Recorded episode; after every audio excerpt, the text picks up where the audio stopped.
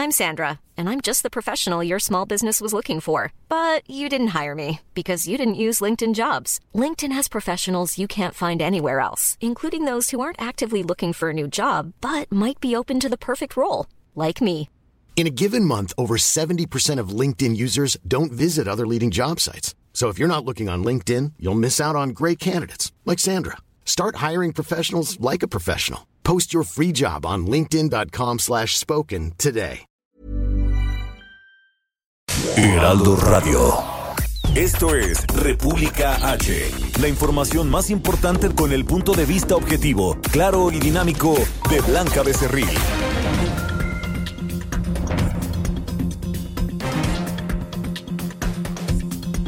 Hola, hola, ¿cómo están ustedes? Muy buenas noches, son las 9 de la noche en punto de este lunes 22 de febrero del año 2021. Yo soy Blanca Becerril, esto es República H. Yo le invito como siempre, como todos los días, a que se quede conmigo porque en los próximos minutos le voy a dar toda la información más importante generada hasta el momento para que usted esté bien informado. Por supuesto, le vamos a tener los detalles de la detención de Emma Coronel allá en Estados Unidos de la esposa de Joaquín El Chapo Guzmán. Tendremos una entrevista exclusiva con su abogada, la que le va a llevar pues y la que le va a acompañar durante todo este proceso. Así que quédese con nosotros. También le vamos a informar sobre una presidenta municipal que eh, pues mm, violando el asunto de la austeridad, pues viajó ya dos veces en una aeronave, en un jet privado, le voy a decir de quién se trata y por supuesto los datos sobre cómo va evolucionando el coronavirus en nuestro país. Quédese conmigo, yo soy Blanca Becerril, esto es República H y qué le parece si arrancamos con un resumen de noticias.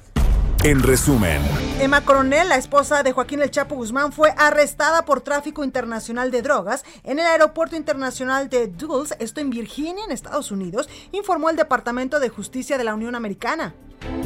El empresario Alonso Ancira promovió un nuevo juicio de amparo con el que busca que se declare la prescripción del delito de lavado de dinero relacionado con la planta de agronitrogenados. El presidente de la Asociación Nacional de Escuelas Particulares, Alfredo Villar, anunció que reiniciarán clases presenciales el próximo lunes primero de marzo, por lo que pidieron a las autoridades permitir la reapertura de planteles. A partir de este lunes abrieron las puertas de las salas y juzgados del Poder Judicial en donde guardan la sana distancia, usan gel y cubrebocas y les toman temperatura. Estos juzgados estaban cerrados desde diciembre pasado.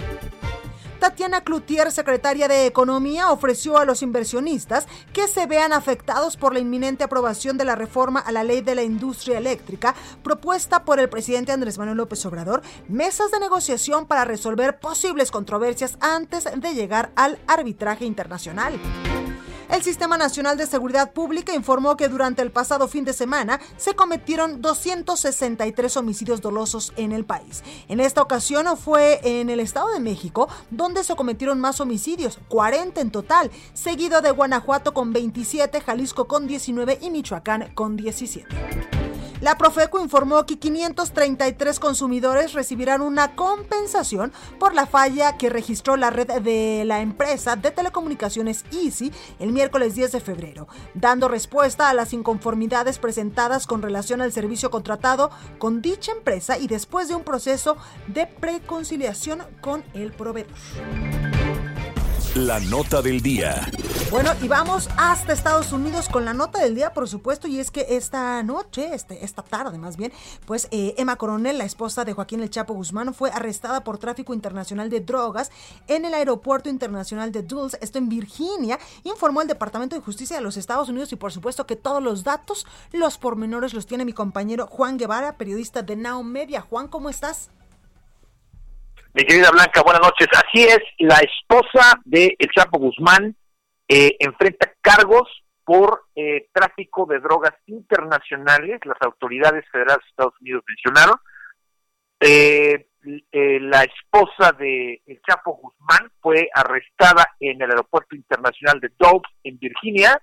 Eso lo dijo el Departamento de Justicia de los Estados Unidos. Emma Coronel Aispuro, de 31 años, fue arrestada y además de eso tiene cargos criminales muy serios como conspiración para distribuir eh, heroína, marihuana, cocaína y otras drogas prohibidas en los Estados Unidos. El Departamento de Justicia dice que eh, formalizó los cargos y de que hay pruebas suficientes para arrestarla, ya que del 2014 a enero del 2017, Emma Corona Ispuro, de 31 años, hizo esto, estas actividades, no solamente con conciencia, sino intencionales y con conocimiento de causa, y conspiró con el Chapo Guzmán para distribuir drogas.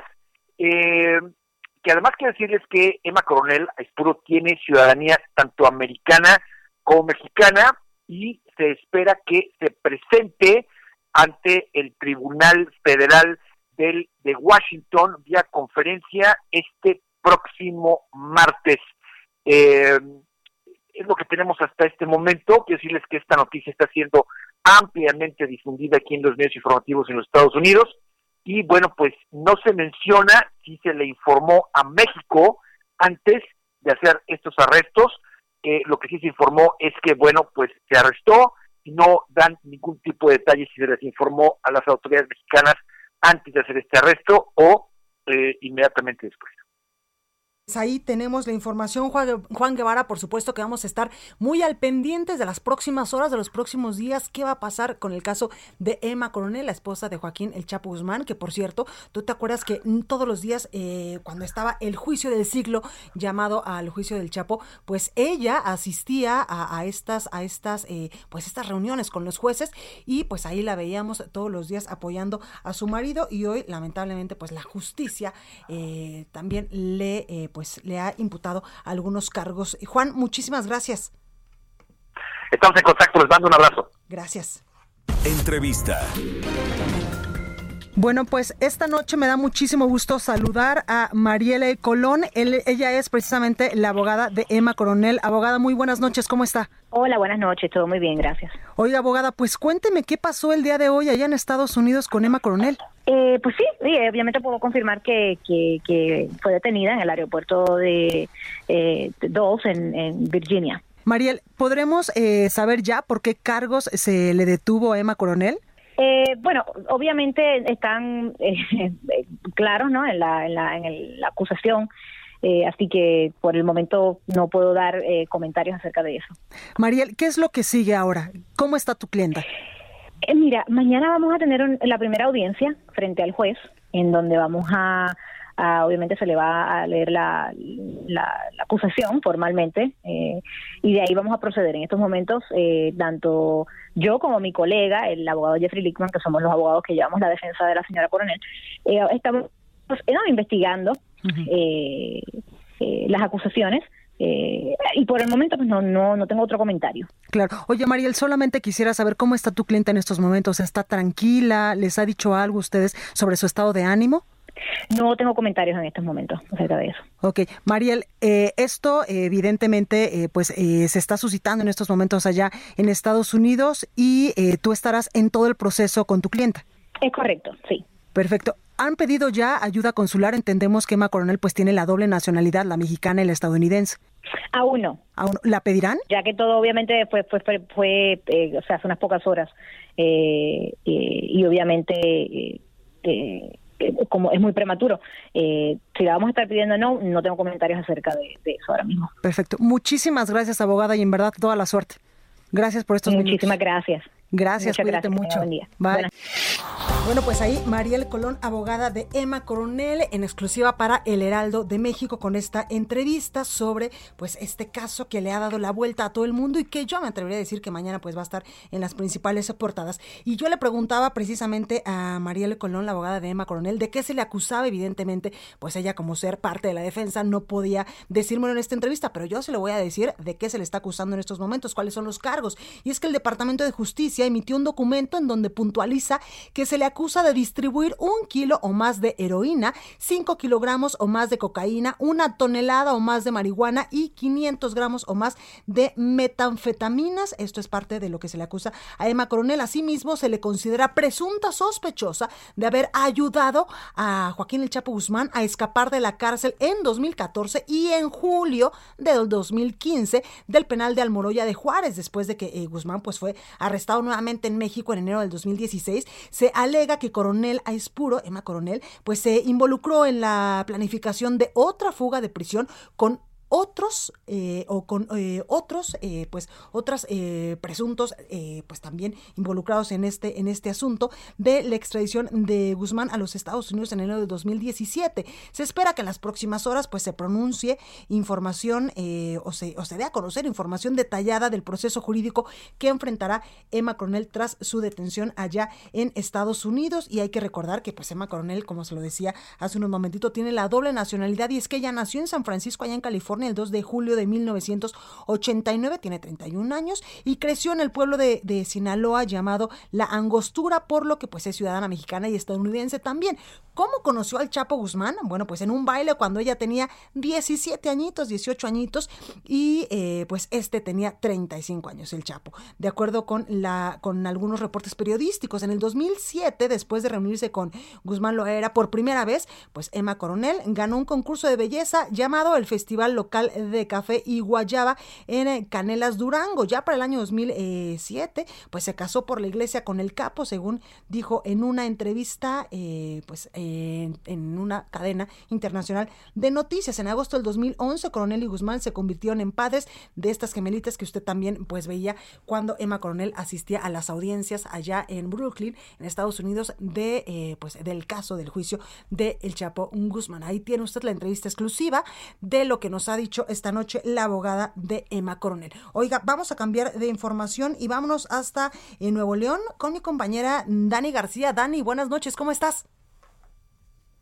Muy buenas noches, Blanca. Muy bien, muchísimas gracias. Te saludo desde Monterrey, donde hoy pues se dio a conocer que durante los 11 meses que van de la pandemia, en Nuevo León se han aplicado multas hasta por 19 millones 600 mil pesos. Esto, pues establecimientos que incumplieron con las medidas sanitarias. El secretario de Salud del Estado, Manuel de la Oca Vasos, reveló que este monto se ha aplicado a diferentes establecimientos y empresas que no han cumplido con las medidas recomendadas por la autoridad sanitaria, como pues sabemos temas de bioseguridad, el uso del cubrebocas obligatorio, la sana distancia, pero también un aforo limitado y el cierre en ciertos horarios o en ciertos días. Esto pues al menos durante los pasados 11 meses que ha durado la pandemia aquí en Nuevo León, ya que hay que recordar el primer caso que se registró aquí en el estado fue el pasado mes de marzo del año pasado, 2020, y fue justo ese mismo mes cuando la autoridad inició con medidas de prevención de contagio en establecimientos, comercios y empresas de todos los giros. Esto pues también, Blanca, obviamente se puede hablar de multas a establecimientos. Estos pues casi 20 mil millones de pesos van desde diferentes temas. No respetar el aforo permitido o simplemente pues no respetar eh, el uso de cubrebocas o el tomar la temperatura cuando ingresan los clientes, pero también un problema al que se ha enfrentado la autoridad aquí en el estado son establecimientos que pues deciden ignorar los cierres o los horarios de cierres también y siguen operando de manera normal. Y pues aunado a esto, eh, Blanca, una actualización sobre el tema de la venta de vacunas ilegales aquí en el estado. Continúa la investigación a las personas que estaban involucradas en esta eh, venta de vacunas falsas. Durante la investigación de la clínica, que hay que recordar estaba, estaba ubicada en el municipio de San Nicolás, la autoridad reveló que se encontró que la trazabilidad en el caso los llevó a encontrar que en un fraccionamiento al sur de Monterrey se ubica un, un consultorio clandestino donde se aplicaban estos inmunizadores y en él se encontró también pues un supuesto paramédico quien era que registraba a las personas que recibieron las vacunas falsas y que pero que tampoco contaba con las credenciales necesarias para identificarse como personal de salud o como un paramédico. Por el momento pues siguen detenidas las seis personas eh, que estaban involucradas en esta red de venta de vacunas ilegales están detenidas por parte de la Fiscalía General de la República, ya que hay que recordar se trata de un delito federal. Pues ahí los detalles. Dani, gracias. Al contrario, Blanca, muy, buenas noches. Gracias. Entrevista. Oiga, y esta noche me da mucho gusto saludar a Alfredo Villar, presidente de la Asociación Nacional de Escuelas Particulares. Alfredo, buenas noches, ¿cómo estás? Muy bien, muchas gracias. Gusto en saludarlos. Gracias. Oye, Alfredo, has anunciado que pues van a reiniciar clases presenciales el próximo lunes primero de marzo, eh, sin importar pues en qué semáforo epidemiológico estemos, porque acuérdate que las autoridades pues nos habían dicho que hasta que no estuviéramos en verde no podíamos regresar. Cuéntame por qué. Efectivamente, la situación está en que estamos recibiendo las situaciones de los padres de familia, están dialogando con las escuelas particulares para que sus hijos regresen. ¿Por qué? porque ya empiezan a tener muchos problemas sus hijos, tipo mental, de sobre todo emocional, desnutrición, muchas cosas que va que están provocando crisis independientemente de las crisis familiares, económicas, etcétera. Entonces, estuvieron hablando los padres de familia con algunos directores de escuelas particulares para ver si se podrían abrir las escuelas para las clases presenciales, para ver qué se podía hacer. Entonces, allí fue una de las situaciones en las cuales nos pareció interesante ver que había parte de la sociedad, como son los padres de familia, los maestros, los directores de escuelas, que dijeron, sí, yo creo que podemos empezar ya estas clases presenciales para evitar más problemas. Y entonces es allí donde ya eh, decidimos ver en qué condiciones podríamos estar, sobre todo en condiciones sanitarias. ¿Para qué? Para evitar los, los problemas de contagios y etcétera. Y entonces dijimos, vamos a pegarnos totalmente al Estado de Derecho. Quisimos hablar antes con el, el secretario de Educación, este Esteban Moctezuma, pero él estaba muy cerrado. Entonces, ahora que entró la nueva secretaria, vamos a tratar de hablar con ella para que ella se eh, coadyuve con nosotros, nosotros con ellos, para tratar de iniciar las nuevas condiciones de vida y sobre todo en materia educativa. ¿Por qué? Porque en un momento dado eh, se había hablado de que estas restricciones, la suspensión de los servicios educativos sería por 15 días o por un mes, ya llevamos un año y se está diciendo que va a ser hasta agosto de este año, entonces sería año y medio, pero también se está hablando de que puede ser hasta enero del, del 22. Entonces, esto es una de las situaciones que vemos que entonces son improvisaciones las que se están haciendo para evitar los contagios. Entonces, lo que se tiene que hacer es ya que participe la sociedad, ya que vimos que el gobierno pues no tiene la capacidad ni los presupuestos para dar respuestas. Entonces lo que se necesita es que la sociedad participe y todo apegado a derecho. No estamos diciendo que estamos violando alguna ley. La ley general de educación es muy clara y dice que deben participar los padres de familia de manera presencial y activa. Entonces allí es donde van a, participar con todos los protocolos de la Secretaría de Salud, de la Secretaría de, de Educación, y estamos trayendo protocolos también de Europa, como de España, preferentemente, y que algunas cosas que estamos haciendo también para eh, tratar de dar seguridad a los estudiantes, a los padres de familia y a los maestros.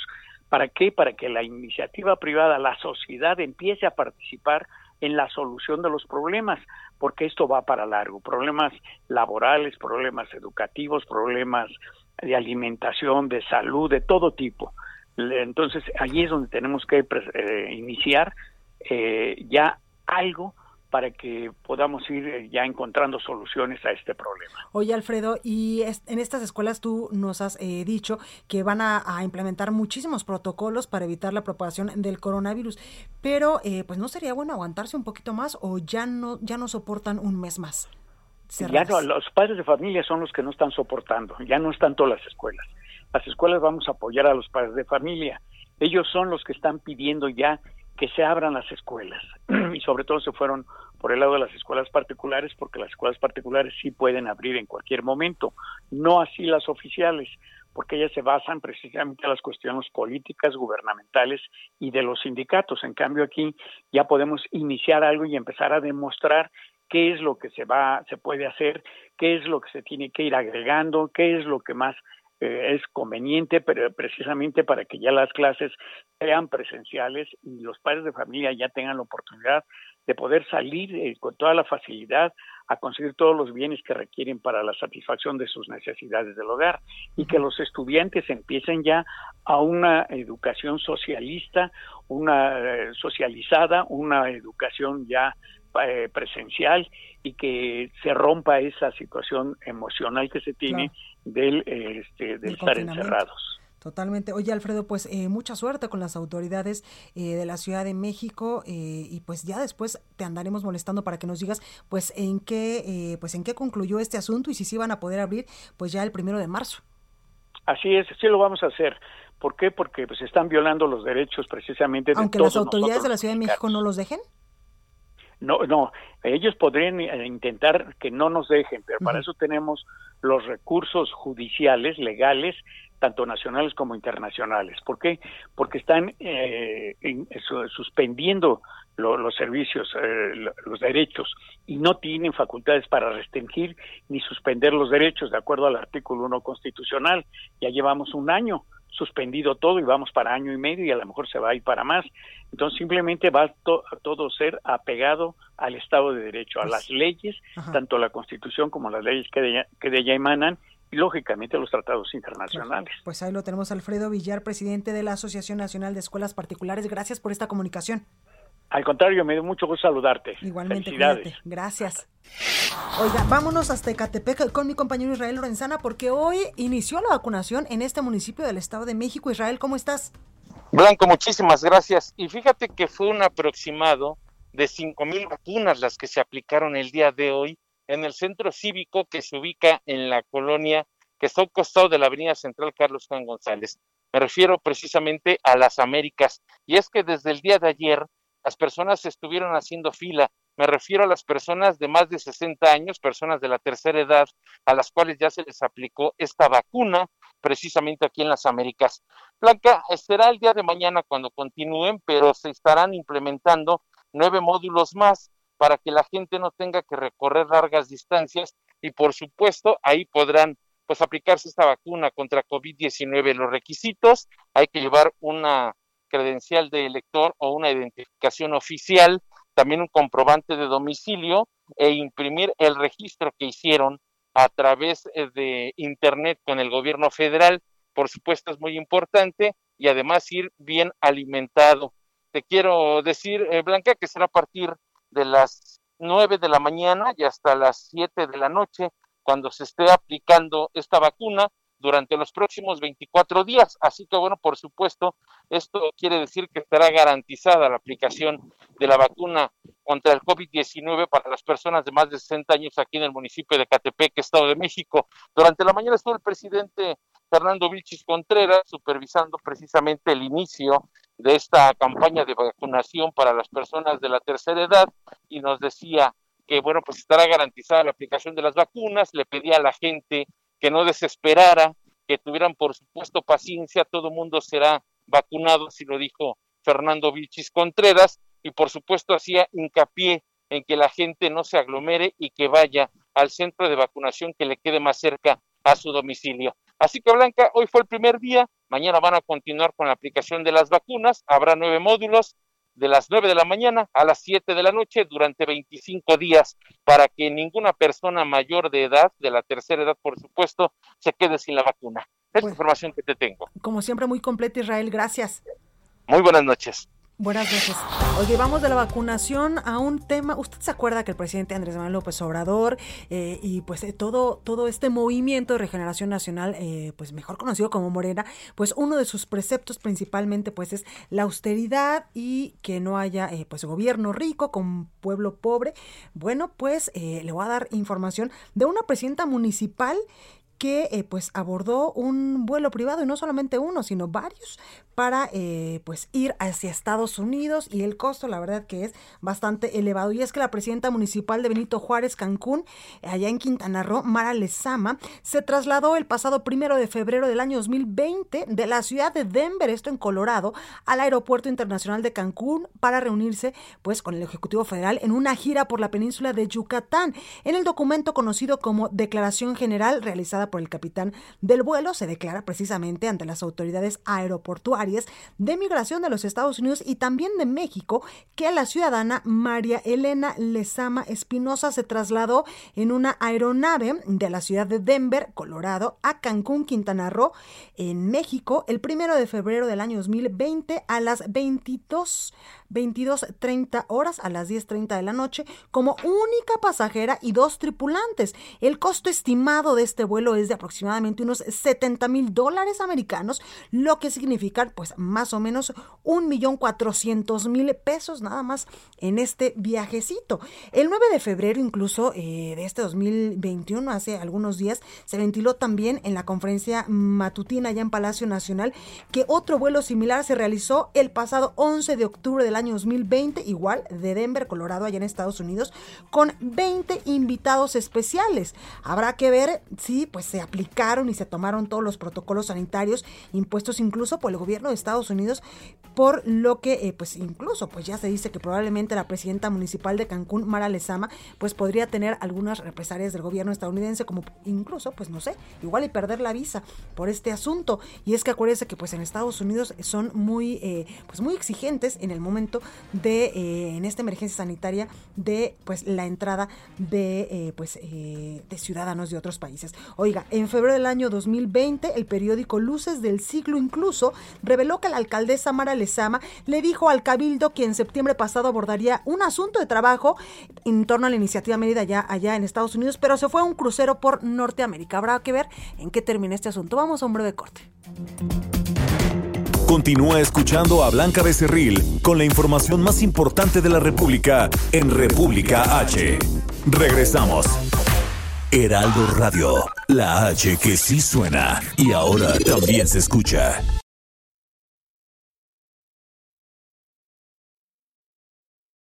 Heraldo Radio, la HCL se comparte, se ve y ahora también se escucha. Estamos de regreso con la información más importante de la República en República H, con Blanca Becerril, transmitiendo en Heraldo Radio.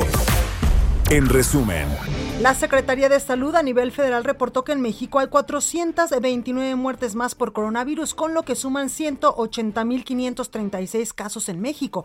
Hay también 2.043.632 casos acumulados, lo que eh, representa pues 2.252 más que ayer de personas confirmadas con coronavirus. A nivel nacional, el 67% de las camas de hospitalización general están disponibles y 33% ocupadas. En camas con ventiladores, 64 están disponibles y 36 ocupadas. Miles de adultos mayores acudieron a recibir la vacuna contra el coronavirus en Ecatepec, Estado de México, donde inició la campaña en la que se prevé aplicar 200.000 dosis de Coronavac de la farmacéutica Sinovac.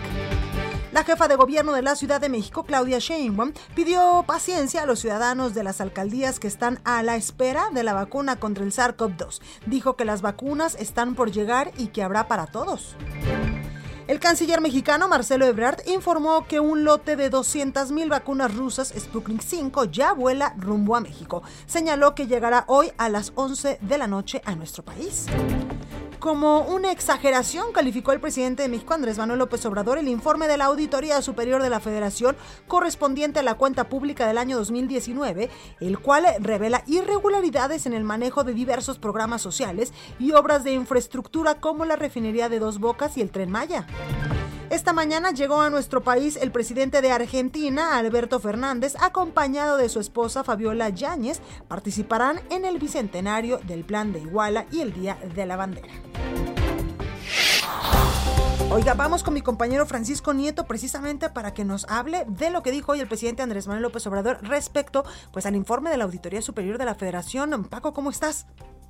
Blanca, ¿qué tal? Muy buenas noches. Pues sí, ante los resultados que dio a conocer la Auditoría Superior de la Federación sobre las inconsistencias al gasto del presupuesto federal de 2019, el presidente Andrés Manuel López Obrador dijo que estas cifras son erróneas y que él tiene otros datos. Incluso aseguró que esa información es exagerada, por lo que se comprometió a ofrecer la información eh, correcta. Explicó que es incorrecta, pues la información que saca, por ejemplo, del, del, caso del aeropuerto de Texcoco, que costó más de 300 mil millones de pesos, explicó que eh, esta información que dio a conocer la auditoría también es errónea. El presidente no dio a conocer pues estos datos que él dice tener y bueno, esperemos que el día de mañana en la mañanera con la, en, la, en la conferencia donde estará el presidente de Argentina, Alberto Fernández, pues dé más detalles de los datos que dice el presidente tener sobre la Auditoría Superior de la Federación. Pues ahí los detalles, Francisco, gracias. Buenas noches. Entrevista. Bueno, pues tengo en la línea telefónica me da mucho gusto saludar a Pedro Aces Lago, presidente de la Fundación Todos Somos Uno. Pedro, ¿cómo estás? Blanca, estamos muy bien trabajando día a día. Es un gusto saludarte y también a tu audiencia. ¿Cómo estás? Bien, Pedro, muchas gracias. Oye, pues ya que dices que andas, trabaja y trabaje, cuéntame en qué andas. Pues andamos de aquí para allá, caminando, recorriendo eh, distintas colonias, pueblos, barrios, asentamientos humanos, humanos, recogiendo demandas y trabajando con lentes. Oye, Pedro, ¿y qué has eh, percibido de qué es lo que necesita la gente? ¿Cómo está en medio de una emergencia sanitaria por el coronavirus que lamentablemente, pues las cifras vemos todos los días que no bajan, al contrario? Es ahí la importancia de generar un activismo proactivo entre el sector privado, el sector público, sector social, los mismos ciudadanos, de que realmente tenemos que ser conscientes y cuidarnos. La ciudadanía, si no tenemos a qué salir, no salgamos, cuidémonos para cuidar a los demás. Las autoridades, bueno, tienen que tomar medidas competentes y prioritarias para realmente abatir el COVID, el COVID-19, porque de aquí en lo local vemos muchas problemáticas eh, administrativas y de función pública en las cuales no se han priorizado eh, las problemáticas de esta pandemia. Hemos visto eh, diversas acciones que no van en la línea de, de esta problemática como a lo mejor aquí eh, en la alcaldía de Tlalpan han preferido hacer baquetas que realmente instalar eh, centros de oxígeno, apoyar al sector privado con ciertos incentivos, apoyar al desempleo con ciertos apoyos eh, alimenticios o algún incentivo económico. Entonces, no vemos una funcionalidad proactiva de la administración pública aquí en lo local, en la alcaldía de Tlalpan, pero vemos una ciudadanía con mucho miedo, Blanca. Eh, oye, eh, Pedro, tú llevas pues más de cuatro años realizando eh, pues trabajo y también pues acercándote al, a las personas que más lo necesitan, a las poblaciones vulnerables, a través de esta fundación Todos Somos Uno y pues también entiendo que incluso pues has implementado campañas de sanitización, talleres para generar cooperativas, economía solidaria, entre otras muchas cosas que en estos momentos de emergencia sanitaria necesitamos. Así es, Blanca, desde hace más de cuatro años hemos ido construyendo una responsabilidad, una responsabilidad social eh, contundente, realmente trabajando con los pueblos, con los barrios, con los asentamientos humanos y con las colonias eh, de esta hermosa alcaldía. Y sí, hemos ido construyendo esa responsabilidad social, ese compromiso con la ciudadanía, con los diversos sectores eh, de la población. Hemos estado ejecutando ciertas acciones, las cuales han ido construyendo conciencia en la población, pero también priorizando ciertas problemáticas, problemáticas o pequeñas grandes problemáticas que tenemos hoy eh, la ciudadanía, los civiles, con esto del COVID-19. Totalmente. Oye, eh, Pedro, tú que estás pues muy, eh, pues muy entrado en estos trabajos, para ti qué es la política, qué es el servicio público, porque todos en algún momento pues queremos levantar la mano para ser candidatos o a, alguna presidencia municipal o como diputados, senadores, evidentemente como presidente de la República todos quisiéramos ser, pero para ti qué es el servicio público, tú que andas pues eh, pues ayudando a la gente a través de esta fundación. Que la política se realiza directa o indirectamente, todos hacemos o hacen política, pero lo más importante es dejar la política a un lado, dejar de politizar ciertas acciones o, ciertas proactividades que, realizan o, realizamos día a día. Para mí el servicio público, bien lo dice, el servicio es servir, el poder es el poder, el gestionar, poder resolver tenemos que esperar a estar en un cargo público para poderlo hacer. Creo que de ahí hay que partir la conciencia, la autocrítica de los ciudadanos, porque desgraciadamente vivimos en una ciudadanía eh, muchas veces de juicio o de crítica. Tenemos que partir de juicios a nosotros mismos, criticarlos para resolver pequeñas grandes problemáticas que vivimos día a día los mexicanos. Claro, y todos poner desde nuestra trinchera pues nuestro granito de arena. Totalmente, de eso creo que es algo vital en la vida. La satisfacción es el poder ayudar a, los demás, el poder servirle a los demás, sin esperar nada a cambio. Creo que ahí es donde construir una sociedad realmente consciente, una proactividad eh, social, no, no, no esperar un tema político, sino lo podemos hacer desde el lugar en que vivimos, en nuestras calles, en nuestras colonias, en nuestra ciudad. Y es ahí donde realmente vamos a lograr una transformación participativa, donde vamos a lograr el verdadero cambio que le hace falta a nuestro hermoso país. Totalmente, y mira que nos hace eh, falta muchísimos cambios en todos los aspectos. Considero lo mismo, creo que debemos de cambiar, pero debemos de cambiar el chip de nosotros los ciudadanos. Creo que tenemos que trabajar en conjunto y organizarnos. y, ejemplifico siempre con el sismo. La ciudadanía se organizó antes de que llegaran las mismas instituciones o los gobiernos.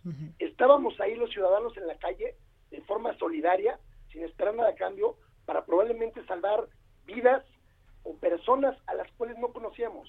Entonces, creo que es fundamental que la sociedad se organice, que se incentive, que se concientice y que realmente logremos el cambio que tanto anhelamos. Claro. Oye, Pedro, por último quiero preguntarte, ¿en qué momento pues te apasiona tanto estos temas y eh, pues te vuelves presidente de esta fundación Todos Somos Uno, que como ya lo hemos platicado a lo largo de estos minutos, pues ha ayudado, ha puesto su granito de arena pues para ayudar a, incluso pues a las personas que menos tienen? Fíjate que tengo grandes recuerdos de mi infancia. Mi abuelo fue un empresario tlalpense, tuvo más de 50 restaurantes en Tlalpan. Y si algo me enseñó mi abuelo es a no pedir nada a cambio y enseñar, pero también ayudar al que más lo necesita. En Tlalpan, eh, o más bien Tlalpan siempre contó con un hombre sable, con un hombre que ayudó a muchas personas aquí en esta bella alcaldía que fue mi abuelo Pedro Acescue Robledo, y, de ahí nace ese activismo, esas ganas de ayudar al lugar que tanto, al lugar donde me vio nacer, donde vio nacer a mi hermana, a mis padres, a mis abuelos y a mis abuelos, como bien te lo comento. Pues ahí lo tenemos, Pedro Aces Lago, presidente de la Fundación Todos Somos Uno. Gracias por esta comunicación. Blanca, te agradezco esta oportunidad, saludo y, reitero ese compromiso con todas y todos los que nos están escuchando. Muchas gracias a ti, Blanca. Ahí lo tenemos, gracias, cuídate mucho. Te mando un fuerte abrazo, que tengas bonita noche. Igualmente. Deportes con Roberto San Germán. Oiga, y vamos a cambiar de tema y ya está con nosotros mi Robert que se está riendo, no sé por qué. Hoy me va a decir que vengo insoportable porque mis Steelers ya ni siquiera están jugando. ¿Y el Cruz Azul qué pasó? A mí se me hace que por ahí me vas a no, hoy. No, no, no. Buenas noches, mi querida Blanca, y buenas noches a la gente que nos sintoniza. No, no, no, tu Cruz Azul ganó. Ganó. Con razón me veías como seguro vas no, a estar No, no, no, no, no, dije, no, tranquilos, dije, no, ahorita no, ahorita no. No es el momento. Sí, ganó tu Cruz Azul 3 a 2 en un buen partido, pero fue muy peculiar. Porque hubo una jugada muy interesante, iba ganando 2-0 Cruz Azul. Sí. Antes de terminar el primer tiempo. y de repente, el árbitro le quita un gol. Textualmente, el árbitro le quitó un gol. En un remate, o más bien en un rebote que le cae al cabecita Rodríguez, remata. Y el árbitro, pues, parado donde no debería de estar, quiso brincar el balón, no pudo. Y le quitó un gol al Cruz Azul, que era el 3 a 0 en ese momento. Cuatro minutos después, estaba empatado a 2 el partido tuvo una reacción el Toluca. Cuatro minutos después ya estaba 2 a 2, así fue el primer tiempo, ya luego en el segundo tiempo un golazo de Paul Fernández y puso el 3 a 2. Ahí va Cruz Azul, ¿eh? Tranquilito, sin hacer mucho ruido el entrenador. sí, pero es exactamente, así son. La bronca es al final, porque ya ah, cuando de repente dices, ¿qué pasó aquí? Bien, bien, Cruz Azul me está gustando, fíjate cómo está jugando. Y me gusta cómo está llevando el equipo Juan Reynoso, ¿eh? creo, no, y creo que está haciendo bien las cosas porque además es un entrenador tranquilo. Creo que es, bueno lo que le está pasando con el Cruz Azul. Otro de los duelos interesantes fue lo del América contra el equipo del Atlas. No por la victoria del América, sino por la situación que se está dando en estos momentos. La famosa apelación por una formación indebida. ¿Sí? Una alineación indebida, que es lo que le llaman. Que es que el jugador Federico Viñas no aparecía en la lista de los jugadores que podrían ser titulares o suplentes. y estaba como ya no puede estar en las bancas, estaba en una zona, digamos, en las plateas bajas del Estadio Azteca, donde le puede hablar el entrenador por si necesita hacer un cambio. El tipo no estaba registrado para el partido. Entonces el Atlas dice, no, bueno, el Atlas es lo que dice. Se supone que tú no debes de estar aquí, entonces es una alineación indebida. Entonces, pero mira. Esto siempre se quiere estar peleando de todo. Y no va a pasar nada. que es lo peor de todo ganaron en la América y no le van a quitar los tres puntos. Y, parece ser que es como muy, muy, muy difícil que pueda suceder. Y ya hubo otros resultados. Tigres volvió a la senda del triunfo, le gana 3 a 2 ayer a los Cholos. Le quita, sí, sí, sí, claro. Y le quita el invicto. Ya no tenemos invictos en el fútbol mexicano. También Santos perdió el jueves contra el Atlético de San Luis con la cuestión de los actos de racismo. Pero si quieres dejamos ya. Ahorita van las Chivas. Van ganando 1-0 con el Pachuca. Pumas ayer perdió 1-0 con el León la pelea de ayer, la pelea del sábado. La pelea de Oscar Valdés contra la Alacrán ¿Te acuerdas que el viernes estabas bien emocionado diciendo va a ser una gran pelea? Fue buenísima, fue muy buena. Gana Oscar Valdés, gana bien.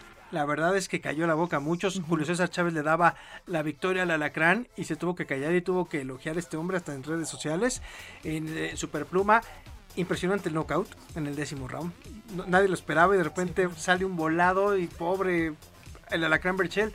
Y hay que esperar a ver si le dan a este hombre la revancha. Parece que sí se la va a dar. Oscar Valdés, porque más es un buen rival. Y estuvo muy buena, era la sexta defensa, iba por su séptima defensa, el alacrán no pudo, desde el tercer cuarto round cuando lo lastima este hombre ya no pudo hacer nada.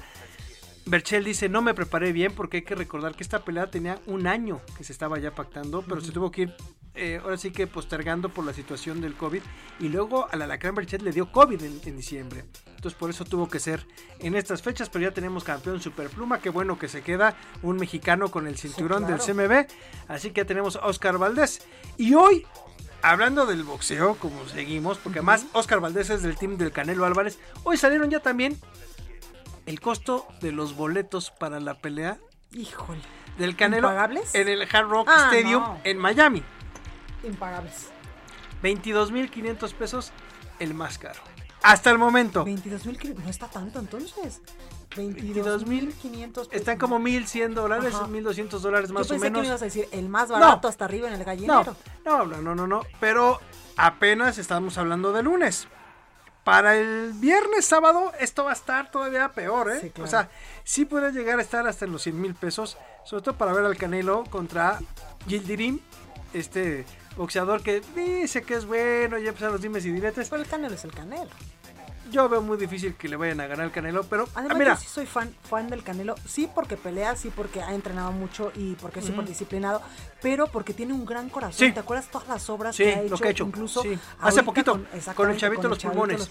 Y también con una niña que necesita una terapia. Que él sí sabe para qué es el dinero. Bueno, además de que, pues, a ver, después de todo lo que se ha comprado en juguetitos, pues un poquito le quedó por una propinita. no, no, ¿eh? no, no, no, y este hombre lo hace bien, creo que lo hace. También sabe de dónde viene, ¿no? Entonces, y el ayudar, como tú dices, este, ha apoyado a muchas causas. Mira, él, solito, ha ayudado más a los niños con cáncer en este sexenio que la presidencia.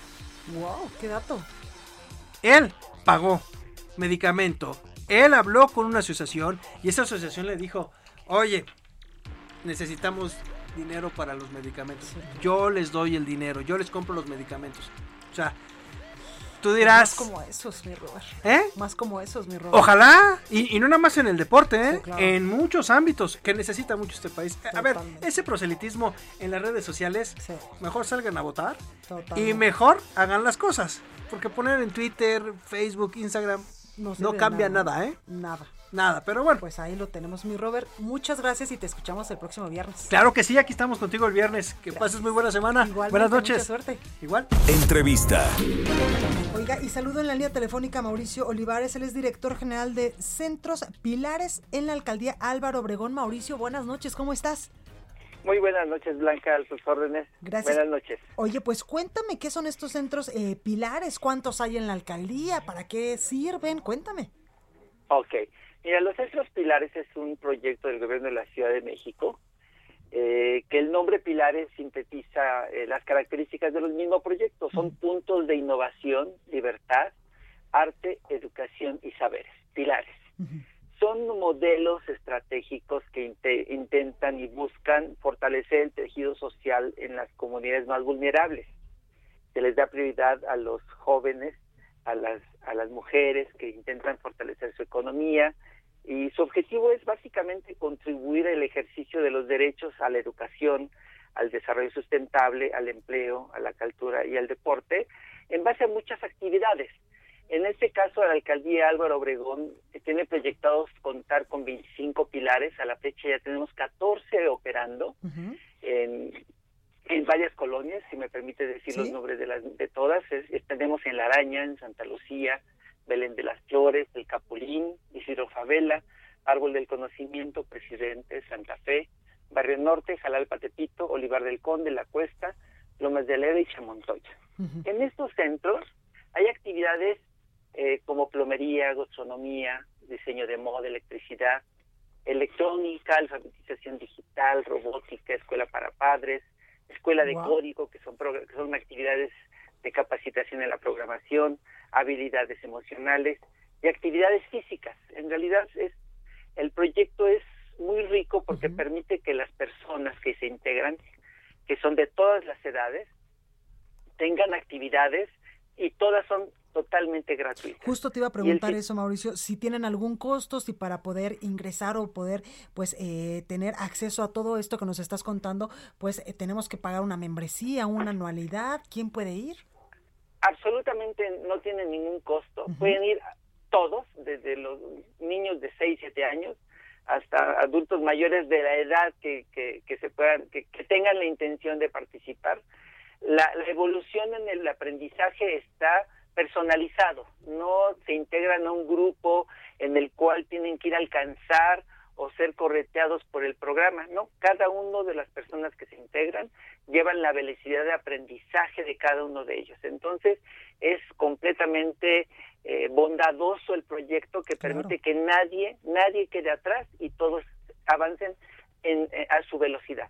Totalmente. Oye, Mauricio, y me llamó mucho la atención pues este gran proyecto de la alcaldía Álvaro Obregón, porque en estos momentos incluso de emergencia sanitaria, donde pues mucha, lamentablemente muchas personas pues perdieron su trabajo, otros niños se quedaron pues sin ir a la escuela y eh, pues ya después vendrán evidentemente las consecuencias que ustedes estén apostándole por esta integración, por esta reconstrucción del tejido social, que incluso en el futuro pues se ve pues en las bajas delictivas también. Así es, es uno de los proyectos este, eh, más innovadores que tiene en este momento el gobierno de la ciudad. Eh, y efectivamente se están integrando personas de todas las características y las ubicaciones que hemos podido brindarles a estos proyectos están en estas poblaciones de alta vulnerabilidad, en donde el nivel de marginación es importante. Y quiero decirte, sumándome a lo que mencionaste, este momento en donde la pandemia nos orilló a tener otro, otro modo de comunicación, una de las actividades durante estos tiempos que más se vinieron a pedir fue la alfabetización digital, es decir, había personas que fueron a que les enseñaran a manejar su teléfono para poder hacer las reuniones, para comunicarse, para mandar un correo, para recibir una tarea, porque pareciera para que la mayoría es algo cotidiano, pero no es así. Entonces venían personas de la tercera edad porque querían ayudar a sus nietos a, enviar la tarea, a tomar una fotografía para aplicar para mandar un escáner de, un documento. Entonces nos pudimos complementar, obviamente la pandemia nos ha limitado mucho en las actividades, pero bueno, ya estamos listos y se han hecho actividades vía internet, eh, en, en, en, videos de YouTube, en todo lo que se ha podido lograr y esperemos que en cuanto tengamos ya eh, semáforo naranja ya podamos abrir más pilares. De hecho, tenemos cuatro que ya están listos para inaugurarse, que ya están construidos en San Borja, en Las Águilas, en Gómez Farías y en La Conchita, listos, listos para que cuando nos den el banderazo verde comencemos a dar más actividad. Pues ahí lo tenemos Mauricio Olivares, director general de Centros Pilares en la alcaldía Álvaro Obregón. Gracias por esta comunicación. Muchísimas gracias, buenas noches. Igualmente, cuídate. Oiga, ¿y qué vamos a poder leer el día de mañana en el Heraldo de México? Toño Bautista, coeditor de Estados, nos dice que, ¿cómo estás, mi Toño? Blanca, ¿cómo estás? Muy buenas noches. Te saludo a ti, los escuchas de El Heraldo Radio y de aquí de República H. Bueno, pues en esta lucha contra el COVID se están desarrollando desde pruebas hasta medicamentos y México ya también va a entrar a esta parte. Se ha retrasado un poco eh, pues los protocolos en el caso de un tratamiento que se ha aprobado en Estados Unidos y que empieza ya su fase 3 arrancando marzo y vamos a tener los detalles que eh, pues en Guadalajara se va a empezar esta fase 3 de este tratamiento que ha dado buenos resultados y que busca eh, minimizar ya el daño que provoca la COVID-19. También mañana vamos a tener detalles de algo que ocurrió en Guerrero, principalmente en Atoyac de Álvarez, donde se descubrió un plantío de planta de coca, algo que no había pasado en el país, Blanca, de eh, detectar un sembradío dedicado a, un producto final que es la cocaína. No se había detectado, es el primero que se encuentra en Guerrero, se había detectado la amapola, que es algo que se ha estado sembrando en, en la tierra caliente de Guerrero, pero ahora se encontró el ejército, encontró y destruyó este laboratorio y plantillo. Mañana nos podremos enterar en el Heraldo de México Blanca. Pues ahí lo tenemos, mi Toño, gracias. Muy buenas noches. Buenas noches. Oiga, y de último momento hay un incendio en la alcaldía Álvaro Obregón. Vamos con mi compañero Javier Ruiz. Javier, ¿cómo estás? Adelante. Muy bien, Blanca, ¿qué tal? Te saludo con gusto. Excelente noche. Pues información que se acaba de generar, Blanca, debido a un fuerte incendio en el jardín nuevo en la, zona del bosque de Tarango. Hasta el momento pues han llegado elementos del heroico cuerpo de bomberos, personal de protección civil, sin embargo, pues todavía no ha sido controlado pues este incendio. Afortunadamente, pues eh, no está tan cerca de los eh, domicilios, sin embargo, pues sí pone de nervios a muchas personas, justamente porque pues se ve bastante aparatoso. Para quien viene transitando sobre la avenida Centenario, pues justamente llegando a este perímetro de este jardín, pues van a encontrar la movilización de equipos de emergencia y policíacos. Hasta el momento, por fortuna, no se reportan personas lesionadas, únicamente pues la movilización de equipos de emergencia mientras tratan de sofocar los elementos del cuerpo de bomberos, pues este incendio. De momento, Blanca, el reporte que tenemos. Muchísimas gracias, cuídate. Estamos atentos, buenas noches, hasta.